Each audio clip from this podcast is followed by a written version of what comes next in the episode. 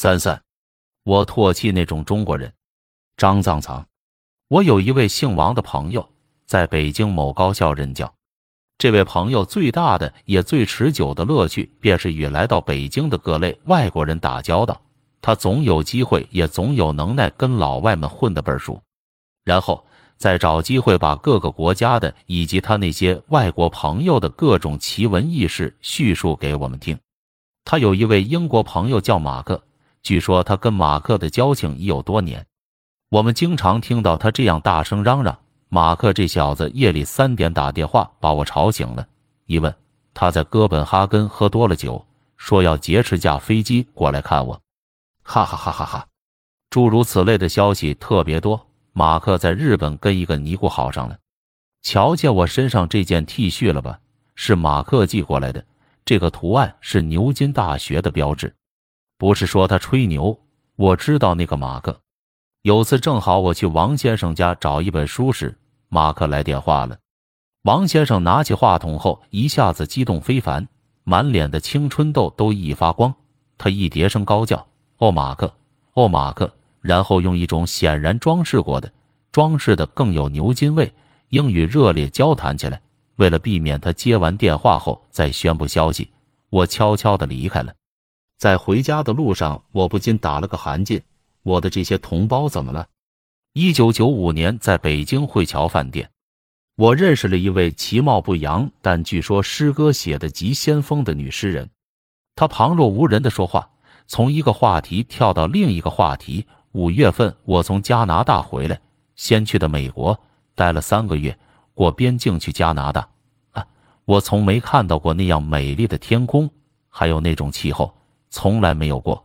好像上帝过于偏爱他们，写起来像一个杜撰的讽刺小品，但我一点都没有添油加醋。女诗人就是这么说的。我不想再去描绘她说话时那种痴迷的表情，比例不逮，反正她眯着眼睛，似乎竭力要让自己的感受能与那里的天空气候再契合一次。后来我发现不对，电视里不是经常报道美国什么什么地方暴风雪肆虐。冻死了多少流浪汉吗？要开奥运会的亚特兰大，据说夏天的气温也会达到四十多摄氏度呢。也许那位女诗人去美洲时正赶上了好季节，但是中国显然也有这样的时候啊。他就那样轻易地下结论：上帝偏爱美国人。不能否认，在中国人中间确实有那么一部分人，他们恨不得能换掉自己的血。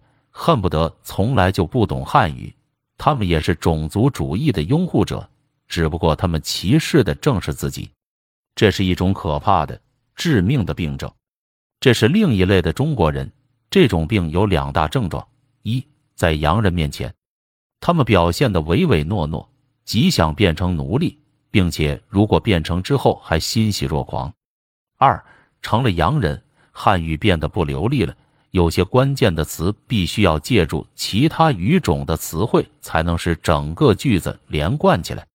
一九九六年三月七日，我去建国门外的国贸大厦，与 X 国汽车公司北京代表处商谈一笔广告业务。接待我的是一位中国雇员，这位看上去不足三十岁的小伙子，在我落座以后，居然用英语和我交谈，这使我大为惊讶。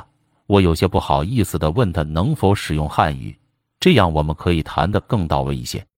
他说，在公司内部必须用英语，这是老板的要求，而且我们也习惯了。话虽然这么说，但他还是很宽容，同意用母语与我谈判。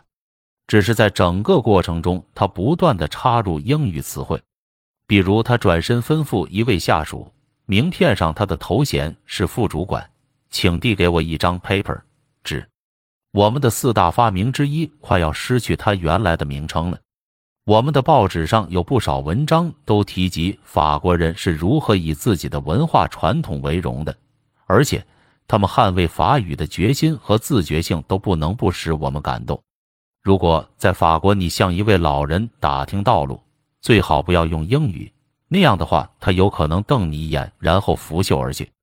在法国，请使用法语，这似乎成了法国人的一个信条。不错，文明不应该相互拒斥，但是当某种文明开始对其他文明进行倾覆和鄙夷时，我就必须意识到自己具有这样的权利，捍卫自己的文明。目前，很多国内的宾馆都让自己的同胞寒心。你打一个电话去宾馆时，接线生总是向你咕噜一句英语，有的还好一些，后面接着来一句汉语：“你好，饭店。”有的干脆就百分之百地涉外了。你在台前订房时，告诉你的是美元天，房间里的订餐单上的目录总是先英语，然后在括号里再写上汉语菜目。走过宾馆，你整个一个在国外的感觉。我有疑问：如果这样理解一个国际化大都市的含义，是否太狭隘了一些？处处想到外国人方便，又处处给自己的同胞设置路障，这就叫走向世界。我看还不如说走向丢人。走向失格更贴切，对自身的血统不予认同，这是一种深刻的精神危机。我们一定要意识到这种危机蔓延的可怕后果。还是我开篇谈到的那位王先生，他有一次最后大哭，呜呜呜！中国真他妈俗气，真他妈单调。这个土地上只有繁殖，就是不可能有爱情。人家马克的那种爱情，在中国找不到的。屋。王先生几次恋爱受挫，其心情可以理解，但把这种心情化成愤恨，一下子投向他生于斯长于斯的国度，那就只能从更深的方面去找原因了。王先生有几次谈到马克在泰国的艳遇，大致情形是这样的：英国无业游民马克先生，据说其父是著名核物理学家，到泰国旅游，觉得泰国真是男人，特别是有钱的男人。的天堂，他尽情享乐，但几天之后也有些倦厌，体力不支可能是最重要的原因。于是买了机票准备回国。在即将离开曼谷的前一天晚上，马克百无聊赖，于是信步走到一家临河的小咖啡屋。当一位少女给他端上咖啡时，他仿佛一下子受到了电击，目光也呆直了。他从没见过这般清纯脱俗的女孩。而且整个晚上，他都没能想出一句话来跟那位姑娘说。在临离开之前，他终于下定决心，在一张纸上匆忙写下这样几句话：“我叫马克，我马上要回英国，但我一定要回来把你娶回去。”他把纸条连同小费塞在那姑娘手里，然后便魂不守舍的逃也似的走了。一年以后，马克果然又去了泰国。当他来到那家咖啡屋所在的街道时，一时不相信自己的眼睛。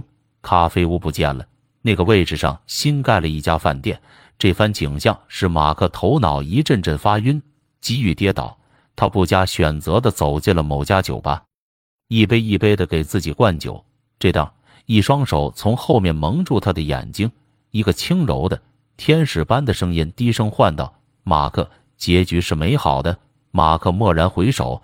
然后便激动的大吼大叫，然后他们紧紧相拥去了宾馆，然后马克完成了爱情，一个人来了中国。这位马克先生其实是一个花花公子，他专门在第三世界的街头、校园、饭店等场所转悠，遇到稍有姿色的女孩便上前搭讪问路。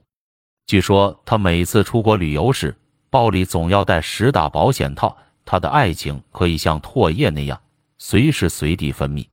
当他在蹂躏我们的姐妹时，我们还应该感到荣幸，因为他们得到了人家马克的爱情。我快窒息了，为那种中国人，为那种洋奴，为那种洋奴嘴脸和行径，我唾弃！啊呸！